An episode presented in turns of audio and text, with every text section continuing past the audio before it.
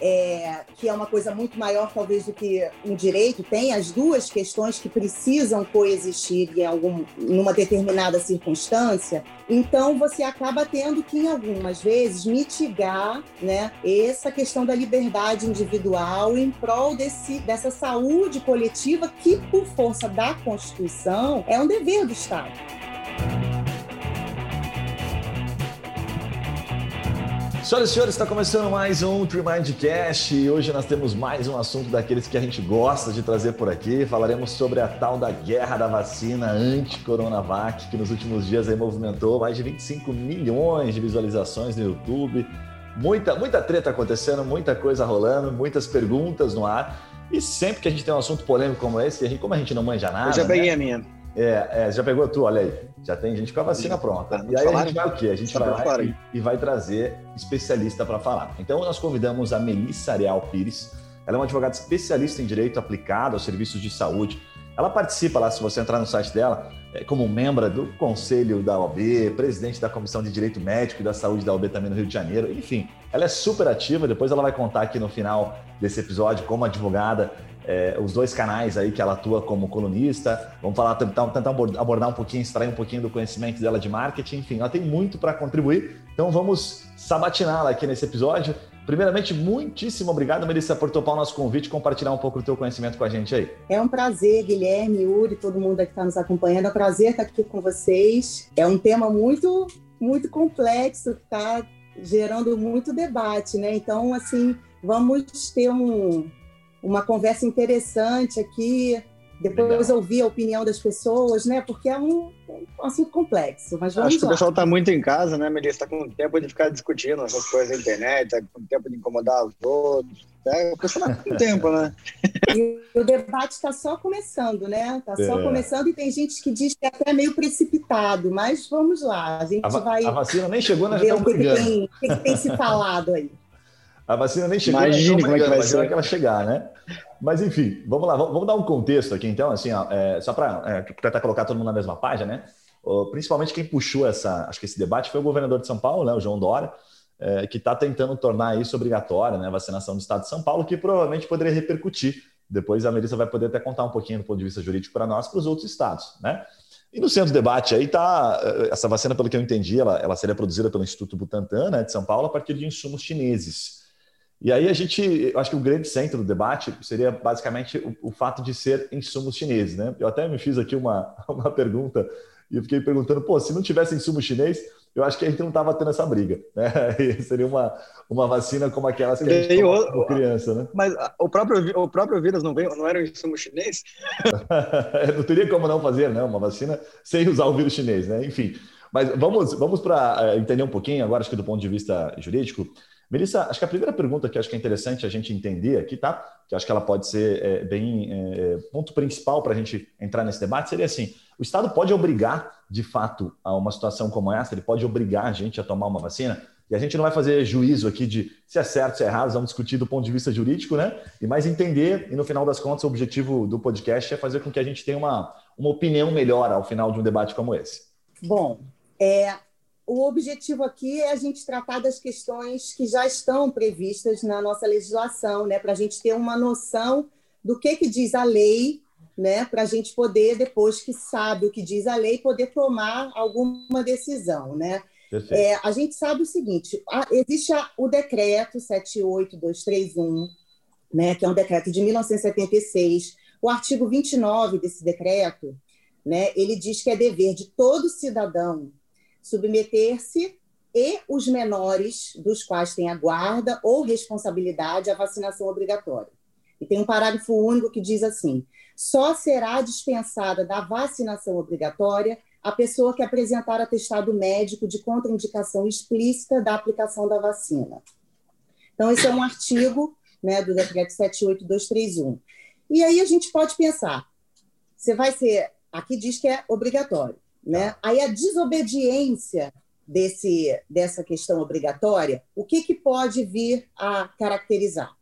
Né? Ela pode vir a caracterizar uma infração sanitária, tá?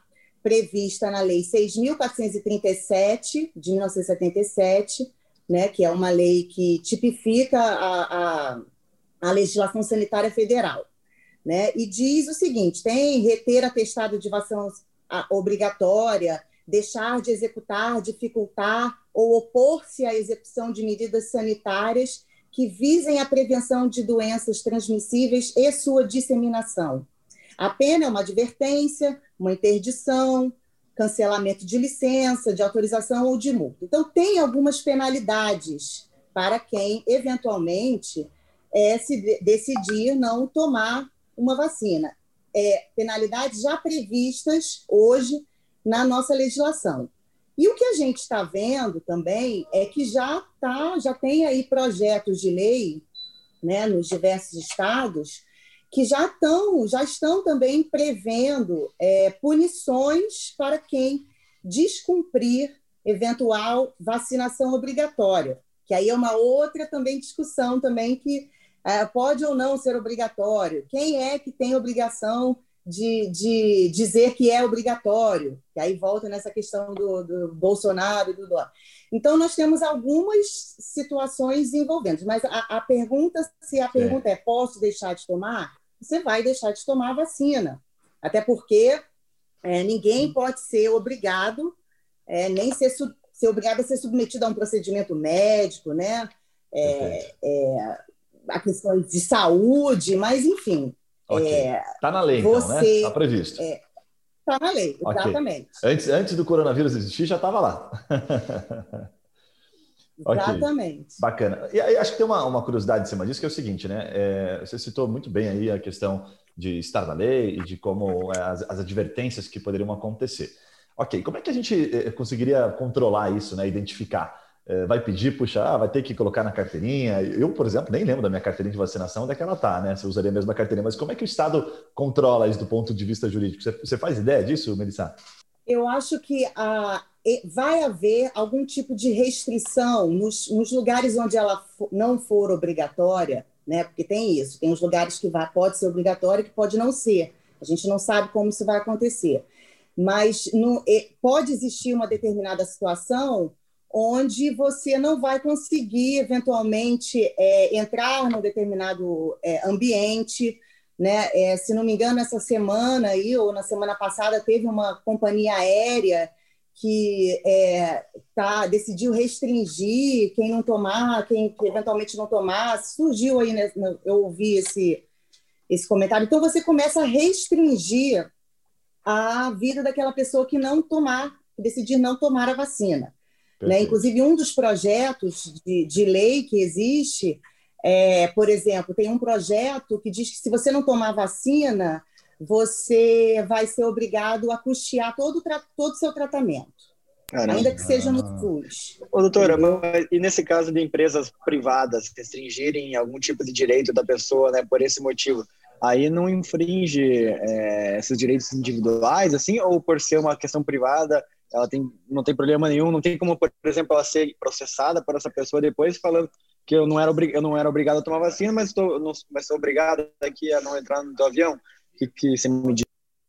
Eu digo o seguinte: a gente tem que entender, talvez, o, aqui no país, aqui no Brasil, a gente tem que entender o conceito de saúde um pouco mais amplo do que somente saúde como acesso a tratamentos médicos. A saúde é uma coisa muito maior. A saúde, inclusive, aqui no Brasil, é um dever. No Brasil, é um dever.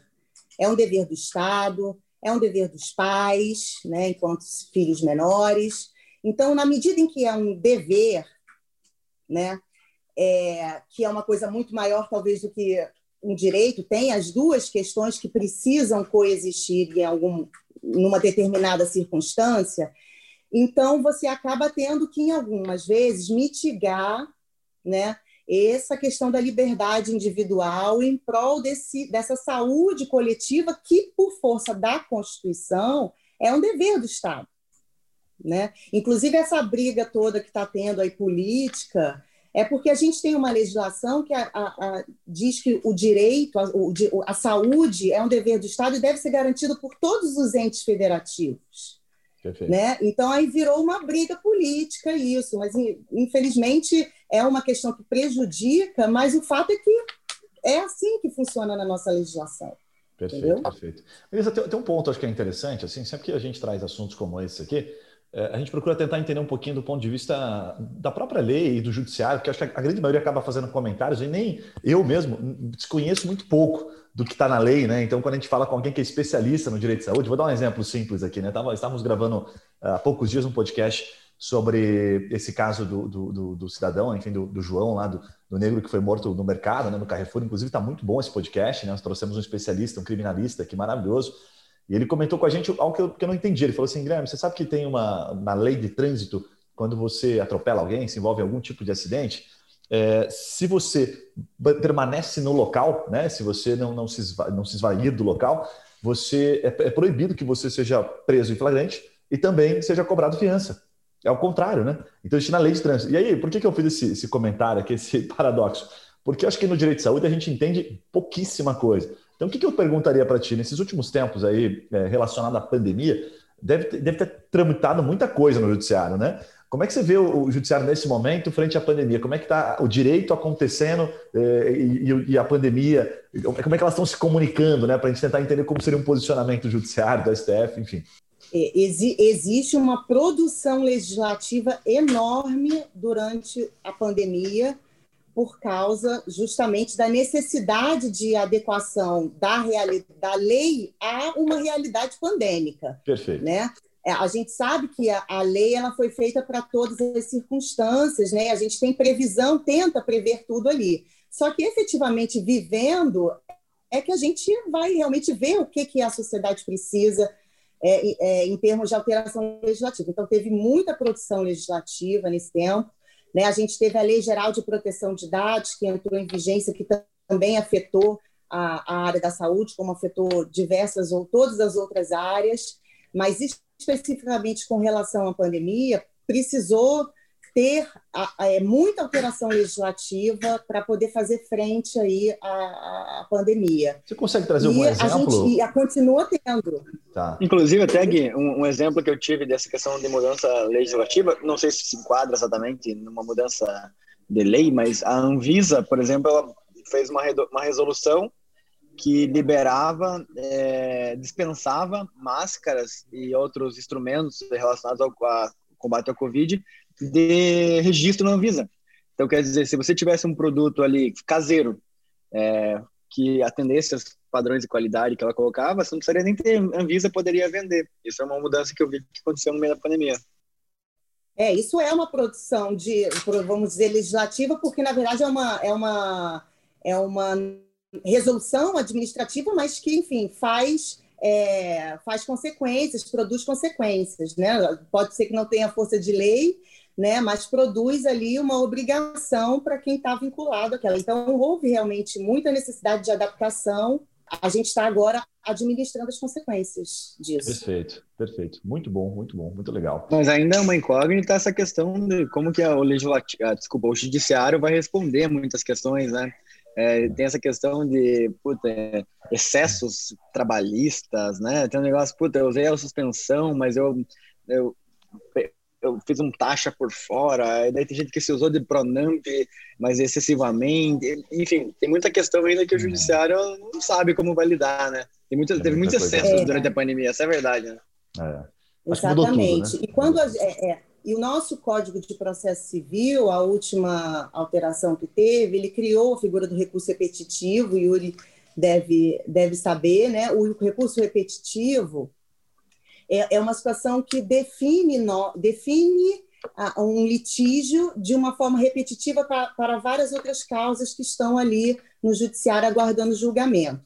E com relação à vacina, nós temos né, um, um, é, um tema que vai ser, uma ação que vai ser julgada né, com relação à obrigatoriedade dos pais né, de vacinarem os seus filhos. Né? E isso eu acho que é um tema muito importante, já que a gente está falando de vacina, né? porque a, a, a questão da vacina não é nem algo que vá resolver a nossa situação da Covid-19 né? Porque, ah, inclusive, é, existe um, existem estudos que dizem que é, a gente tem que resolver questões, a, a, única forma que a gente tem de resolver a pandemia da Covid-19 é resolvendo diversas questões sociais, porque a doença, a, a Covid-19, ela está diretamente ligada a outros tipos de doença e a determinadas regiões. Né? A gente vê que regiões menos favorecidas e pessoas mais velhas, com doenças pré-existentes, são as pessoas né, que são mais gravemente afetadas pela doença. Então, a gente tem que entender que a, a, a, a, a solução do problema passa muito mais né, do que a vacina. A vacina é, é uma questão que a gente tem que que a gente tem que conversar e a gente tem que informar a sociedade. Por quê? O preconceito chega antes da informação médica, vamos Perfeito. assim dizer, né? Um estudo científico ele, ele leva muitos anos para ter um efetivo, uma efetivo, um efetivo resultado, né? Mas o preconceito e a falsa, falta, falta de informação, a fake news, ela chega muito mais rápido. Uma coisa que né? então, eu... essa... desculpa, doutora, para complementar. Pode falar, pode falar. Não, você fazer um comentário que eu vi algumas conversas sobre hoje quando você vai, por exemplo, viajar para alguns países já tem restrição de vacinas específicas, né? Ah, você vai viajar lá para a Europa, febre amarela, algumas coisas assim. Aqui para a América do Sul, quando vem da China, tem que ter uma vacina específica. Eu acho que essa questão da vacina também, ela tende a ser bastante obrigatória nessa questão de viagem, né? De você ter, transitar entre países aqui próximos, Sim. nossa, até provavelmente gente... vão, vão fazer esse acordo.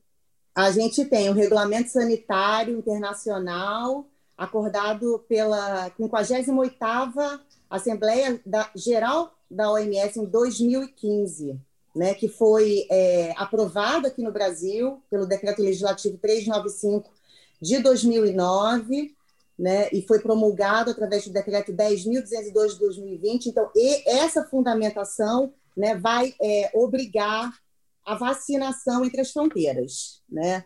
Então, isso, isso é uma questão que a gente volta que a gente estava falando antes. Você vai não vai se vacinar porque não é obrigatório, então você não vai viajar para o local vai tal, ficar em casa. você não vai é, é, frequentar tal ambiente. Tem um projeto de lei de que, que quer equiparar a não vacinação a, a, a igual você não ir votar, né? Perfeito. Aí perfeito. você vai ter todas aquelas punições lá de, de não ir votar, vai ter que pagar, né?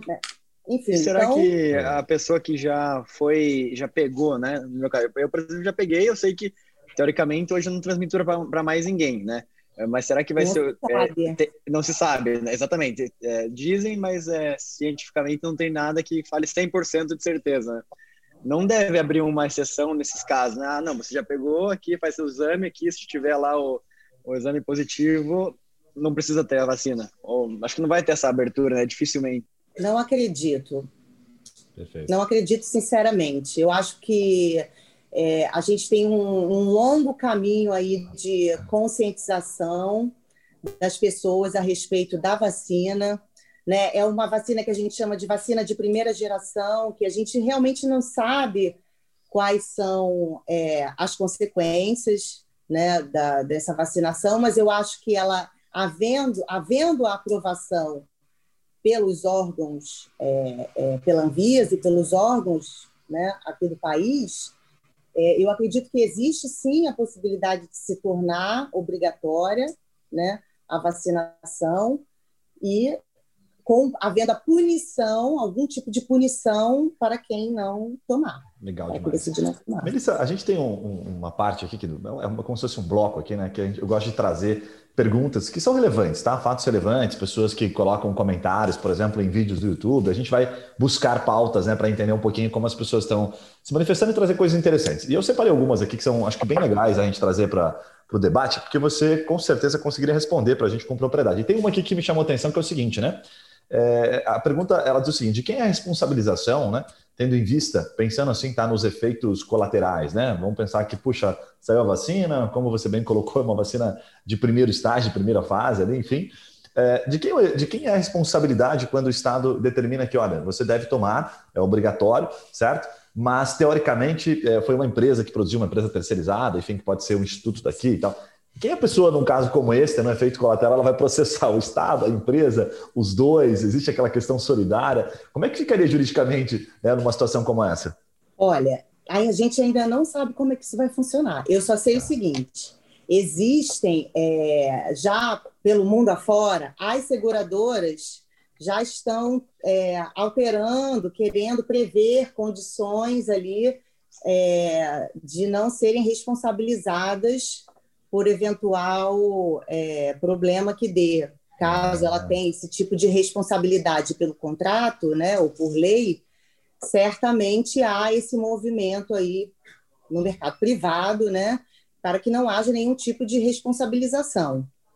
Agora, no, aqui, por ser uma, um dever do Estado, né, pelo nosso poder público, ser obrigado a, a garantir a saúde e a garantir a imunização, né, pela nossa legislação, a imunização é obrigatória, é responsabilidade do, do Ministério da Saúde, e havendo aprovação e havendo qualquer tipo de problema, a gente vai ter que acompanhar a decisão judicial. Eu realmente não tenho como dizer como que isso vai ser responsabilizado, porque, em tese, a Anvisa autorizou Perfeito. a vacina. Né? Ela tem um nível, de, um nível que não é 100% de eficácia. Perfeito. Então, nós e essa questão, acho que vai ser muito maluco a parte das empresas, né? Da, da responsabilidade é. da empresa, por exemplo, putz, ter, saber que todo mundo está com vacina, daí tem gente que vai se negar a fazer a vacina, será que vem trabalhar, fica em casa? E a é. chance de, de, ser contaminado dentro da empresa, a responsabilidade da empresa. É, isso até é uma, vai, pergunta. Acho que vai ter aquele negócio, Gui, é. acho que vai ter aquele negócio. Quando você vai, sabe quando vai pular de paraquedas? Você faz, escreve assim, ó, se eu estourar no chão, é, a responsabilidade é minha, eu que aceitei esse, o risco, assim, vai ter que fazer esse tipo de termo, assim.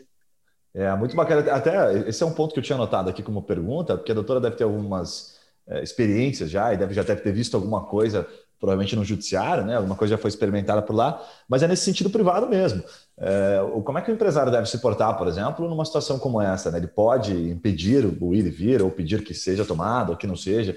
Existe alguma questão que a, que a doutora recomenda, assim, por exemplo, o empresário, puxa, se mantenha neutro, não crie nenhum impedimento. É, vai ser uma decisão meio delicada, né? Porque a gente vai ter certamente posições, é, enfim, contrárias, posições favoráveis aí que podem gerar problemas privados e que aí vão parar no judiciário. Como é que você vê isso? Pois é, a, tudo passa pela questão da decisão da obrigatoriedade da vacina. Porque a partir do momento em que há a obrigação né, de, de, de tomar a vacina, né, você cria para aquele empresário uma responsabilidade. Né? Porque, como eu falei, a saúde não é só acesso ao tratamento, a saúde aqui no país é um dever, um dever de todos. Né? Então, é, o empresário ele tem que se adequar à legislação. Então, se, se é obrigatório e aquela, aquela, aquele convívio de pessoas ali que não tomaram a vacina pode prejudicar o ambiente, nada mais recomendado, então, que se exija que a pessoa tome a vacina. Perfeito, perfeito. Né? É, o, é o caso, uhum. por exemplo, de, de das escolas né, que não admitem de forma alguma que dentro do, do ambiente escolar circule crianças que não foram vacinadas. Né? E, e, também todos aquela, aqueles professores, todo, aquele ambiente tem que ser um ambiente seguro de trabalho.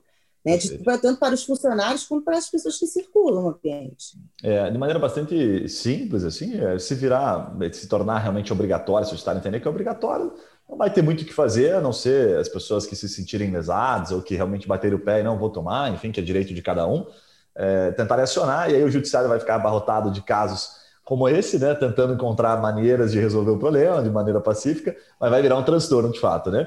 Agora, tem, tem um ponto aqui que eu acho que é legal, é, eu vi uma pergunta mais ou menos nessa linha aqui, tá? Que diz o seguinte, olha, eu não quero tomar, né? A pessoa se coloca assim e tal, entendo todas as questões, enfim, pode se tornar obrigatório, mas eu também não quero ter nenhum direito é, ou nenhum serviço impedido, né? Por exemplo, ah, vamos invalidar lá, vamos supor, o seu CPF, você vai ter algum tipo de, de punição, como a Melissa colocou aqui no começo do episódio.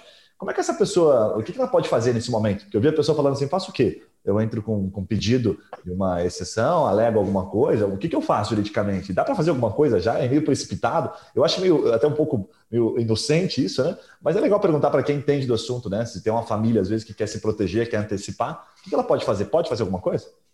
Olha, já, é, já houve é, é, habeas corpus preventivo, se eu não me engano, é, interposto tá negado, né, interposto é, requerendo que não fosse obrigado a tomar vacina. Nossa. Isso não foi. Hã? Já, já, Pessoal já, ansioso, já, né? Já está acontecendo, então.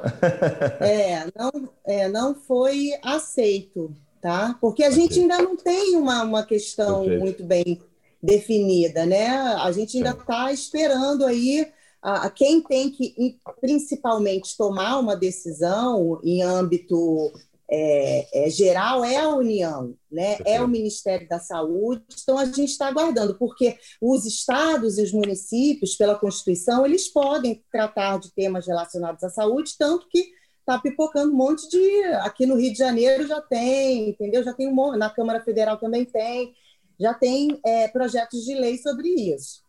Exatamente. Muito legal.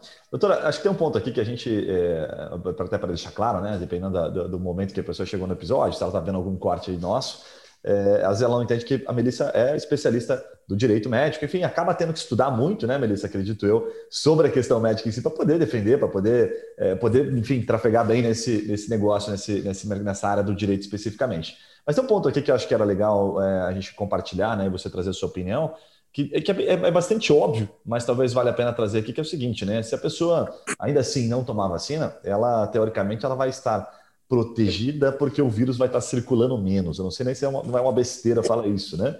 E aí acho que tem a questão do seguinte, mas qual percentual né, de pessoas que têm que ser favoráveis, né? Falar, ah, puxa, metade da população tomou. Então nós temos uma circulação bem menor, os riscos reduzem a um percentual que passa a ser é, convivível com isso, né? Tipo assim, você espera todo mundo, todo mundo no teu bairro tomar, e você fala, agora eu tô, tô, tô livre que ninguém vai ter aqui em volta de mim.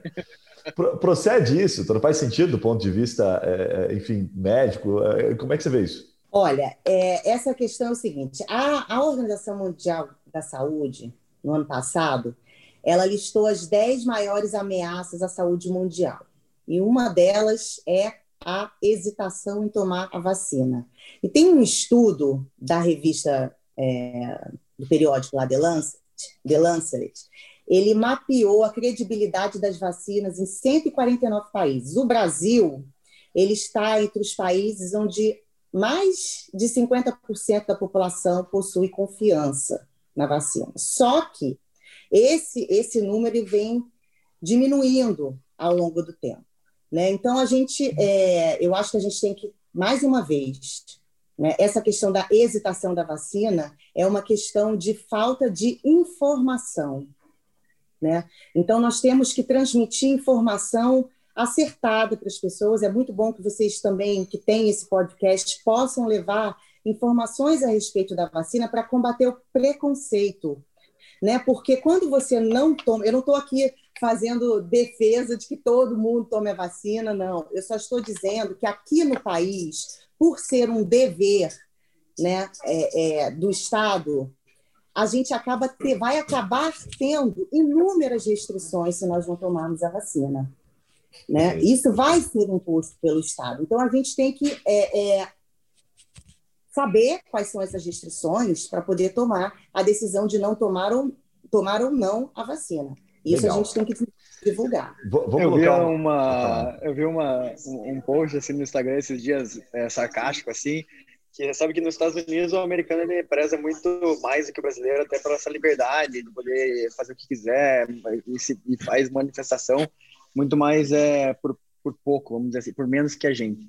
E daí tinha uma, uma brincadeira assim, do cara falando, ah, é, por que, que você quer que eu use máscara? Se a tua funciona, por que me obrigar a usar a minha? Daí eles estavam falando, é tipo você falar, ah, por que você dirige sobra, né? Se, tipo assim, se eu, tô, se, eu, se eu dirigir sobra, você pode dirigir bêbado, então. Eu acho que tem muito disso, assim, de você ser muito individualista, às vezes, e não pensar, né, em como você pode, de fato, ajudar, né, o todo. Exatamente. Você falou da questão do cinto, então, a questão do cinto de segurança, a questão da fixação dos limites de velocidade também. Né? Tudo isso é, são questões que foram reguladas, por quê? Porque colocam em risco não só a sua vida, como a vida do outro. Né? Então, não é só simplesmente, ah, se eu não me vacinar, é, é, se eu não vacinar, eu vou estar tá fazendo, eu vou tá, você está fazendo mal também para o outro. E é isso que a gente tem que é, é, começar a entender. Transcende um pouquinho, né? Vamos lá. Bom, tem, tem, tem, um ponto legal aqui que eu acho que certamente você deve ter estudado mais do que a gente, Melissa, que talvez você possa compartilhar com a gente aqui, tá? Vou te fazer uma pergunta numa dessa, é, acho que você consegue ajudar bastante. É, tem se falado muito, inclusive, acho que até o Bolsonaro tem se posicionado, né, dizendo que o problema não é da onde vem a vacina, né? Não tem problema que venha da China a vacina, pelo que eu entendi, né, do posicionamento dele, desde que tenha uma comprovação de eficácia, né? Ou seja, que a gente consiga ter certeza sobre isso. Agora, a, pergunta é, né, para a gente ter essa comprovação de eficácia dentro do trâmite normal de uma vacina, daquilo que eu conheço, né, de maneira bem leiga aqui, me colocando, né, é, eu sei que parece que demora uns três anos, quatro anos, cinco anos, enfim. Então, se nós tivéssemos que esperar dentro do trâmite normal de uma vacina, seria um, bom tempo, certo? É, como é que, o que é exatamente isso que nós estamos. Aí vem a questão, né? Então, se nós estamos recebendo uma vacina agora que ainda não tem uma comprovação de eficácia, teoricamente estamos correndo um risco ou se ela teve uma comprovação de eficácia vista de um outro modo. Né? Porque se a gente for nesta linha, não tem vacina tão cedo. E aí teremos que nos adequar e conviver com isso. É, mas essa comprovação de eficácia, outras vacinas, você está dizendo que tem que ter 100%, é isso que é, o que está é. saindo. Mas nem todas as vacinas têm 100% de eficácia. Perfeito. Então aí todo mundo está tomando a vacina. Ah, então né? nós já temos é, classificado a... isso, né? Nós já tomamos vacinas que não têm 100%. O que, que é o percentual? A, a a questão não é essa, a questão é que essa vacina é o que eles chamam de vacina de primeira geração, que a gente ainda não, não viu a história dela. Entendeu? Tá. A vacina do sarampo, todas as, a gente já construiu uma história, já, já vi. Agora, essa de primeira geração, a gente não sabe o que pode acontecer. Né? Mas essa questão da eficácia, do nu, da quantidade, outras também não tem 100%. Ah, entendi. Então, é, é, acho que é o aprendizado aí, né? A maioria das vacinas que a gente toma, teoricamente, não tem 100%, não sei se, Pode não se ter todas 100%. elas, né? E nós estaremos tomando uma vacina que tem as mesmas questões, tem o mesmo percentual, talvez, de algumas que nós já tomamos. A diferença é que ela é considerada uma vacina de primeira geração. Então, é, só para é. deixar claro aqui essa diferença entre a, as vacinas que a gente já toma, se eu pegar uma vacina, por exemplo, de, de varíola, né? Eu nem sei se mais a gente toma vacina de varíola, não lembro, confesso que eu não lembro se eu Nossa, tomei. tá velho, Gui. confesso que eu não lembro. Mas, enfim, elas são o quê? Vacinas de segunda, terceira, quarta geração? É isso? É, são claro. vacinas que já são vacinas que é, são vacinas que já foram a distribuição delas já existe há muitos anos e a gente já tá conhece os resultados. Perfeito. E a, da Covid a gente não sabe ainda. Perfeito, perfeito. Simples assim, né? Bacana. Acho que tem, tem um, uma, uma, coisa legal de a gente falar aqui, doutor, que a gente gosta de caminhar um pouquinho também sobre outras questões. É, além de, de, a gente falar com o público, a gente fala para empresário, fala para consumidor final, né? Falamos muito com advogados aqui de diversas áreas. E o direito de saúde, que é uma área bem específica, né? É, até a gente não encontra tantos profissionais assim especializados como, como você mesmo, né, Melissa? O que, que você vê é, de outras questões, fora essa questão da vacina, enfim, que é uma coisa bem pontual dentro do direito de saúde, que ainda falta bastante avançar? Né? Eu quero, quero dizer do ponto bem prático, assim, dizer, puxa, Guilherme, esta área aqui do direito de saúde, pouca gente compreende ela, o judiciário ainda não consegue ajudar a ter velocidade. Tem alguma coisa que você consegue compartilhar com relação a essa área? Olha, a, a área é uma área que envolve é, muita judicialização, problem, problemas na justiça, é o acesso a tratamentos médicos, né? tanto por parte da, da saúde pública quanto por parte da saúde privada. E é uma área que tem muita regulamentação específica mesmo, da parte do, dos, das operadoras de planos de saúde, tem o regulamento da Agência Nacional de Saúde, e na parte da, da, do SUS, né, da saúde pública, também tem normativas específicas e decisões judiciais já proferidas em sede de recurso repetitivo. Então, é um, são questões que é, afetam a, nossa vida, né, porque a nossa saúde é o nosso bem maior, né, e afeta diariamente aí a nossa, a, a nossa vida, por mais que você não tenha um problema de saúde, que você esteja bem de saúde, você está preocupado com a sua saúde, você está ali pagando o seu plano de saúde para poder ter acesso a um tratamento quando você precisar.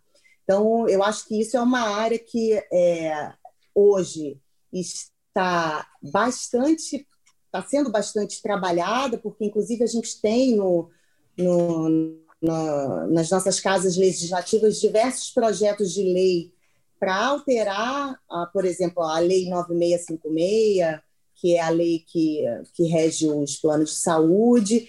São alterações é, significativas né, que estão sendo propostas lá, que vão alterar muito a nossa vida. Então, é, eu, eu julgo que isso é relevante nessa área de, de, direito à saúde. Uma dúvida, doutora. É, muito se fala assim dessa questão do equilíbrio, né? É, economia, de é, medidas restritivas à saúde que impactam na economia, e do outro lado, né? Puta, eu vou, vou salvar empregos em prol da saúde, né? Desde o começo da pandemia tem tido essa, essa, essa briga, vamos dizer assim, né? Puta, se eu restringir aqui, se eu fechar, vou perder tantos empregos, vou perder renda. E do outro lado, se eu puta, deixar aberto, eu vou aumentar os casos, vou ter mais mortes. A minha pergunta, assim, do ponto de vista de tese jurídica, você vê, entre várias aspas aqui, oportunidade de teses onde você pode responsabilizar um lado ou outro, por exemplo, a administração pública por não ter beneficiado a economia ou não ter beneficiado a saúde o suficiente, do ponto de vista de tese, assim, ou você acha que não, não faz sentido? Olha, é, eu vou dizer, a, a, a nossa ministra Carmen Lúcia, há uns dois anos atrás, mais ou menos, se eu não me engano, ela disse o seguinte: saúde não é mercadoria, vida não é negócio.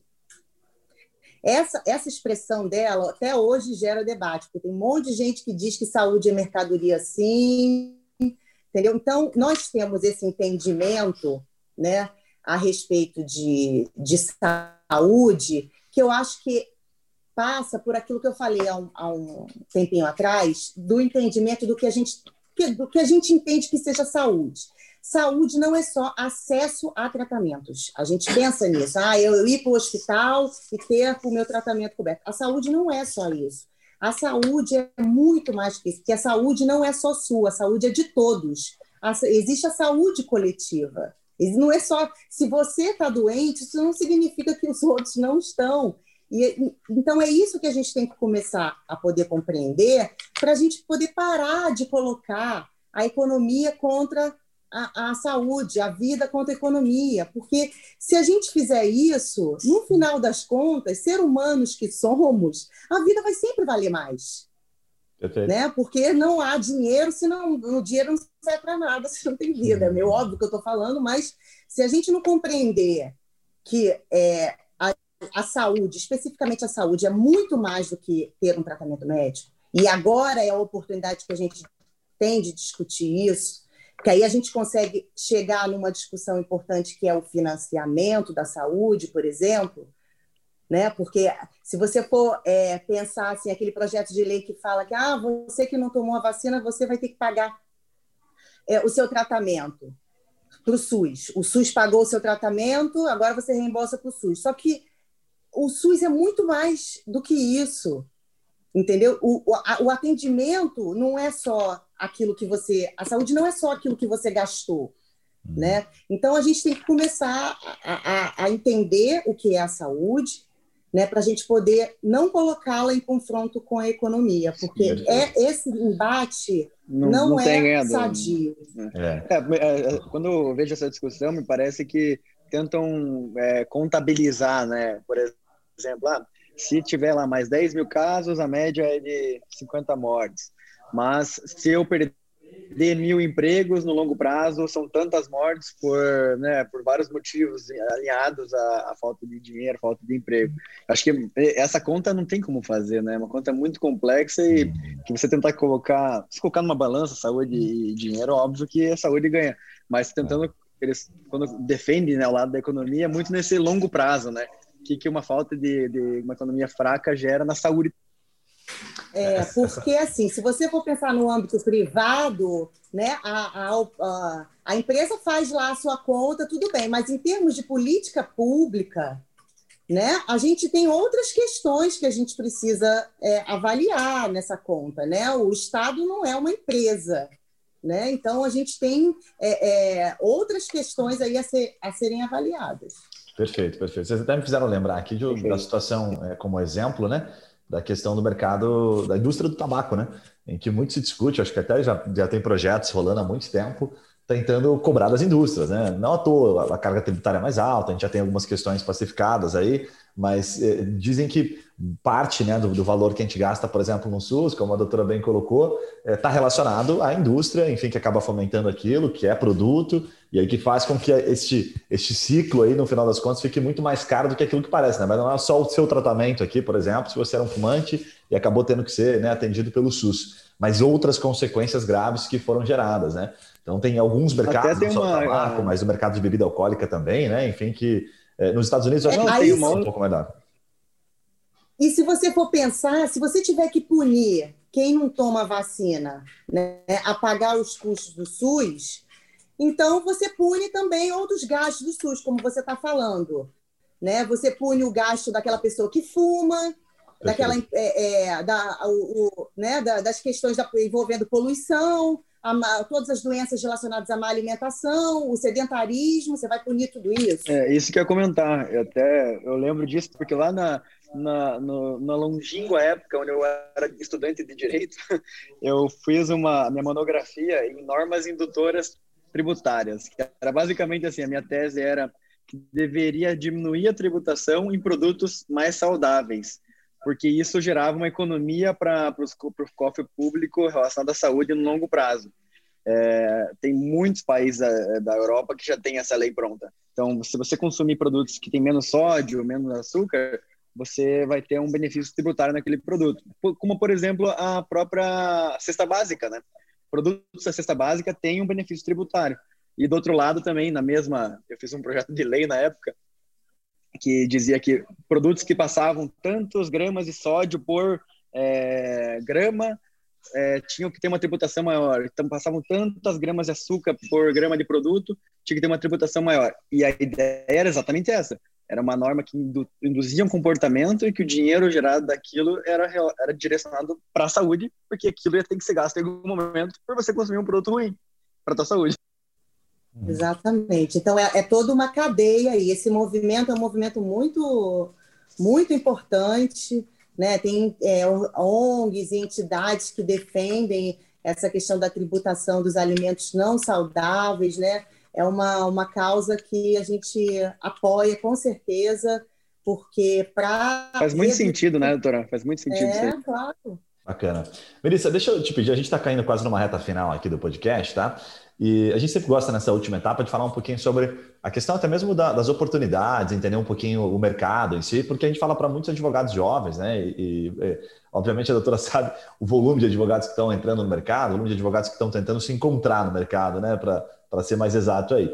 É, o que, que, você pode falar sobre, por exemplo, essa questão da área que você atua, do direito de saúde? Se, por exemplo, ah, durante a pandemia, porque a gente viu muito isso aqui, né? Advogados procurando até oportunidades, né? Não de maneira pejorativa, mas oportunidades para ajudar e para atuar, né, para exercer o, o, direito e ajudar outras pessoas. Aconteceu muitos casos na área da saúde, por exemplo, que justificaram, teve um aumento, tem espaço. É, se tem espaço, como é que essas pessoas têm que se profissionalizar? O que, você pode falar um pouquinho dos bastidores aí, né? Porque você escolheu essa área para que esse jovem advogado consiga é, enxergar um pouquinho aí de, de, de visão, né? De quem já está experimentado nisso há tanto tempo. Olha, é uma área muito interessante, né? É uma área que demanda bastante estudo, porque assim, como todas as outras, né? Não vou ficar puxando sardinha aqui para o lado da minha área, não, mas assim, tem muita legislação específica, tá? E a, como é uma área muito restrita, a gente tem é, muitos livros e alguns cursos. Né? Eu indico que as pessoas façam curso, né, se especializem, busquem uma especialização. A gente tem dentro da área algum, alguns nichos, né? A gente tem é, quem defende profissionais de saúde, é, em, de, em forma geral, defende o, o, médico, o dentista, o fisioterapeuta, todos os profissionais da saúde. Tem gente que só se, se especializa na defesa do médico, porque o número da judicialização contra médicos né, é crescente no país. E temos também a, a área da saúde suplementar, né, que envolve os planos de saúde, e tudo isso tem regulamentação específica. Então, se você fala, for falar direito à saúde de forma geral, é muita coisa. Você, dentro do direito à saúde, você ainda vai ter que escolher um, um, alguma sub opção ali, porque dependendo do, do, do, seu volume de trabalho e tudo mais, você realmente não consegue fazer, pegar outros, sub, outros subtipos, porque é muito específico mesmo, precisa, precisa se especializar é, dentro da saúde naquilo que você quer, é, naquilo que você mais gosta. Aí tem a prática, né? Sim, você vai ver sim. a prática, vai fazer uma, uma, uma ação de direito médico ou uma ação envolvendo um plano de saúde e vai vendo o que você mais gosta, porque você tem que fazer aquilo que gosta, né? Legal. Então, para quem está começando, que... tem que experienciar essas, essas oportunidades nesses diferentes segmentos da saúde.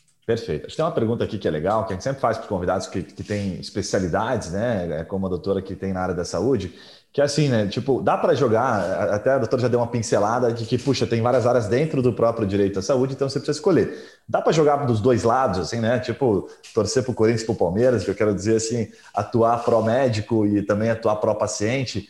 E se não, a pergunta que eu acho que muita, muitos advogados eu já percebi que não conseguem responder é se tem demanda suficiente, assim, sabe? Então, vou atuar só para paciente, ok, mas tem, vai ter demanda suficiente? Será que eu vou conseguir pagar minhas contas? Vou conseguir ter resultado financeiro, de fato? O que, que é, você, você, eu acho que a pessoa, eu acho que dá para fazer. É só que assim, na prática, por exemplo, se você def, é, defende, faz um, um, marketing, enfim, defende a, a, a área médica, certamente você não vai ser procurado por quem não pelo paciente, por exemplo, entendeu? Então, tudo depende da sua especialidade. Eu acho por isso que é importante você especial. Tem, tem questões que são é, é, complicadas, a não ser numa esfera consultiva. E depende também do, do, do, profissional, da especialidade do profissional. Na justiça tem até limitações éticas que a gente tem que respeitar, né? E, e mas em tese o advogado ele pode é, atuar para o médico, pode atuar para o paciente, pode defender um hospital. Agora, empresas, talvez um plano de saúde, talvez seja mais complicado, mas eu acho que um, um não teria problema para outras. Perfeito, perfeito. Para outros casos. Bom, tem, acho que tem umas duas questões aqui para a gente cair na, na, reta final, efetivamente, mas para sugar um pouquinho o teu conhecimento, compartilhar para quem está nos ouvindo, que são, é, a, a, doutora participa de, colabora né, com programas, me corrija aqui o nome, uma é Política Sem Rodeios, está correto, acho, né? E um é um programa Reclamar Adianta, é isso o nome? Ou está tá correto? Ou está incorreto? Isso. Reclama é Adianta, isso. ok, que é transmitido pela reclamar, Rádio Bandeirantes. Não, desculpa, Reclamar Adianta. Reclamar adianta, ok. Acho até que está no, no singular da onde eu peguei, acho que está no site lá. Eu até achei estranho na hora, falei, reclama adianta, ficou um pouco estranho, mas legal, está corrigido agora. Bom, conta para quem está nos acompanhando, é porque isso gasta tempo, né, doutor? Então, é tempo, é dedicação, enfim. E a grande maioria das, das, pessoas, principalmente os jovens advogados, né, eles querem a coisa muito rápida. Né? Então eles chegam aqui, puxa, eu quero começar a publicar no Instagram, e, mas eu estou publicando no Instagram e na outra semana eles já perguntam, puxa, mas não veio ninguém aqui, não apareceu nenhum paciente querendo me contratar ainda. E é, ah, e é da empresa de marketing, normalmente, né? claro. Acredite, Melissa, existe. Então dá uma, uma noção, assim, a tua expertise, a tua experiência. Eu vi ali, me chamou a atenção, porque você está desde 2012 né, no, no programa Reclamar Adianta. Para os mais jovens, assim, puxa, isso leva tanto tempo, dá retorno, é branding, é por amor. Enfim, conta um pouquinho da tua, da tua visão sobre isso, por gentileza. E o que, e o que, que é, né? Que eu não, não sei o que é. Perfeito. Tá. O programa, esse programa, o Reclamar Adianta, é um programa da Rádio Bandeirantes AM 1360. É um programa que é apresentado pelo Atila Nunes né, e pela Renata Maia. E aí é um programa que vai ao ar de segunda a sexta-feira. Eu estou lá toda quarta-feira, né, falando sobre direito à saúde, desde 2012 que eu estou nesse programa. Né, eu fui convidada numa primeira vez aí, né, e, e aí depois nunca mais, só parei de ir quando fiquei grávida. Aí fiquei um hum. tempo fora, depois voltei. Mas, assim, eu, eu tenho uma relação muito boa com todas as pessoas, construí uma relação é, muito boa com todas as pessoas ali. É, e ali é uma forma né, que eu tenho de mostrar o meu trabalho.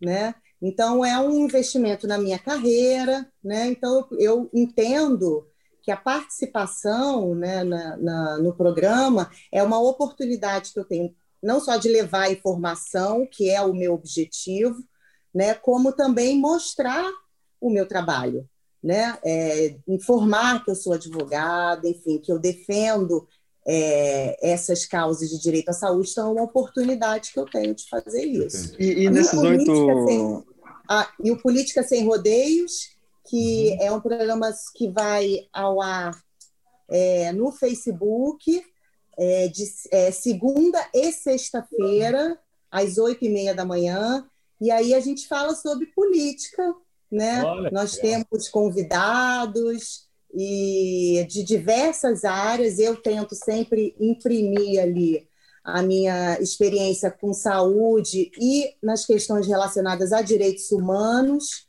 também, porque a gente trata de muita, muitas questões, né? Tra, trata política pública ali, então a minha experiência com direitos humanos que eu tive também é uma coisa que me ajuda e também é uma, uma forma de eu, como profissional, me colocar ali nas redes sociais. Perfeito. Doutora, deixa, eu ia perguntar... Pergunta, só, só para finalizar aquele assunto da... Porque acho que é legal, porque a gente, o, o advogado, é engraçado, a gente brinca aqui isso, né? Aqui com isso, porque ele fala assim, puxa, eu quero saber se isso dá resultado.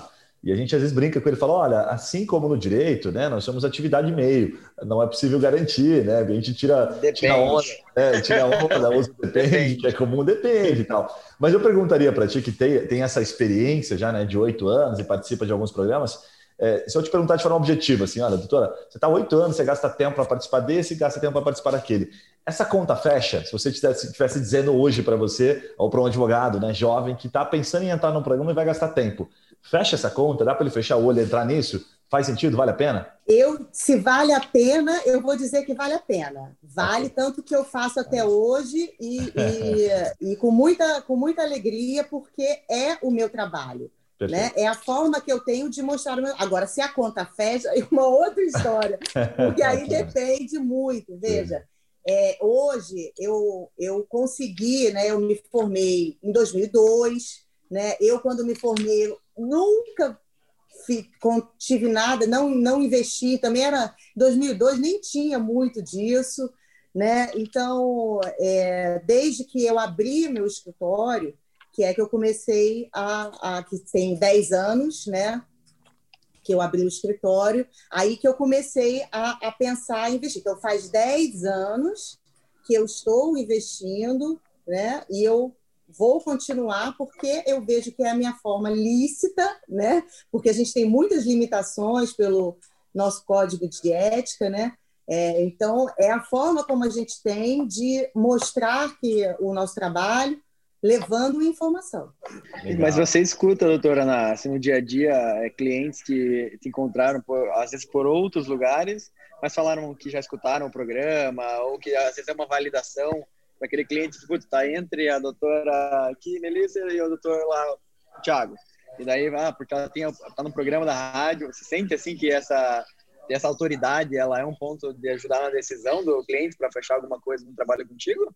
Eu acho que sim, eu acredito, eu eu conto que sim, né? Eu, eu acho que a pessoa quanto mais é, envolvida dentro da discussão daquilo que ela trabalha, eu acho que isso cria autoridade, seja onde for. Tanto que, por exemplo, todo mundo me pergunta, por exemplo, estou lá na OAB. É um ambiente onde é, é, a gente tem a oportunidade né, de conviver dentro do, do, do, meio, falando aquilo que você trabalha, né, tratando aquilo do, da, daquela sua especialidade. E você faz um networking. A, e a, a, outra forma é você estar presente, por exemplo, em, em eventos, né, em é, eventos né, da sua área de atuação, né? fazer claro. também esse network. E tudo isso dá é, é, autoridade para você em algum momento da sua carreira, né? No, Muito bom. O recém-formado precisa construir, porque isso leva um certo tempo, né? Mas tem que dar o primeiro passo, porque é importante você ter essa autoridade para você poder se desenvolver melhor, des desenvolver melhor a sua carreira. Legal, muito bom, muito bom, Melissa. Só temos a agradecer mais uma vez aqui o, o aceite ao nosso convite. Como a gente, como costuma acontecer, né? Quando a gente entra num podcast com um especialista para falar de um assunto que a gente entende muito pouco, né? Ou ver qualquer coisa na mídia, né? Às vezes até mesmo alguma fake news, acaba criando uma opinião. a gente sai de um, de um podcast. É, a gente é expert do Instagram, né?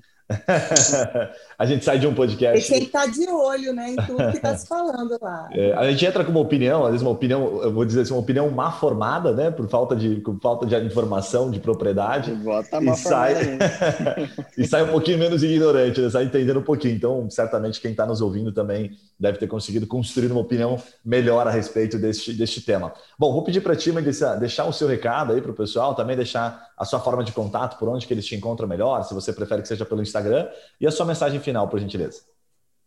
Bom, é, foi um prazer para mim ter esse bate-papo aqui com vocês. Agradeço muito o convite.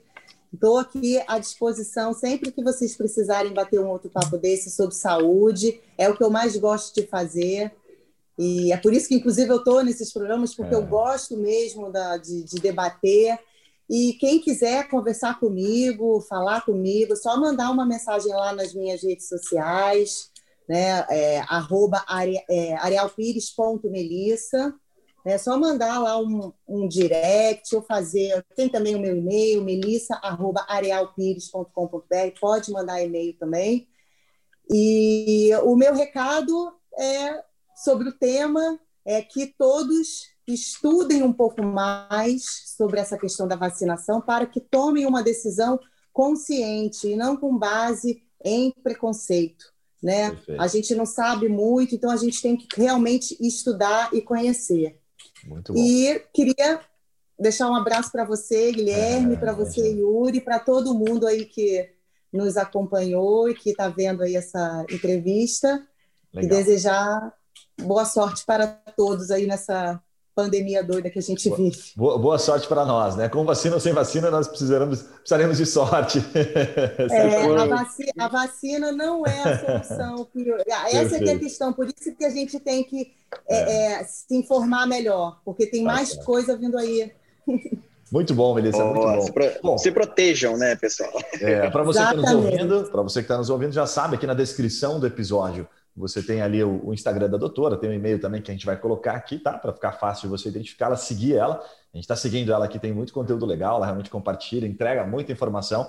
É o que a gente preza para trazer pessoas aqui para o podcast, né? Então, se você nos acompanha ou se chegou agora, vai se acostumando exatamente sobre esses assuntos que a gente traz aqui, sempre um especialista para fazer você abrir a cabeça e também, principalmente os advogados que nos acompanham, que são muitos, entenderem oportunidades às vezes, né? Pô, tá pensando em entrar nessa área, puxa, que bacana. Por que não mandar um direct, né? E conversar com a doutora? Tem essas conexões, é o objetivo nosso aqui, é conectar pessoas, de fato, né? Bom, para finalizar aqui, vou pedir para você, quando estiver ouvindo esse podcast, seja ouvindo ali pelo YouTube, que a gente acaba publicando também, Dá uma olhadinha lá no Instagram, tem uma thumbzinha desse, desse episódio, comenta lá, me fala o que, que você achou. Isso é bem bacana para a gente saber se está fazendo sentido, né? Se a informação foi útil para você, se ela foi relevante. E até o próximo episódio, até os próximos episódios que nós teremos muito em breve. Um abraço, valeu Yuri, valeu Melissa e tchau. Valeu!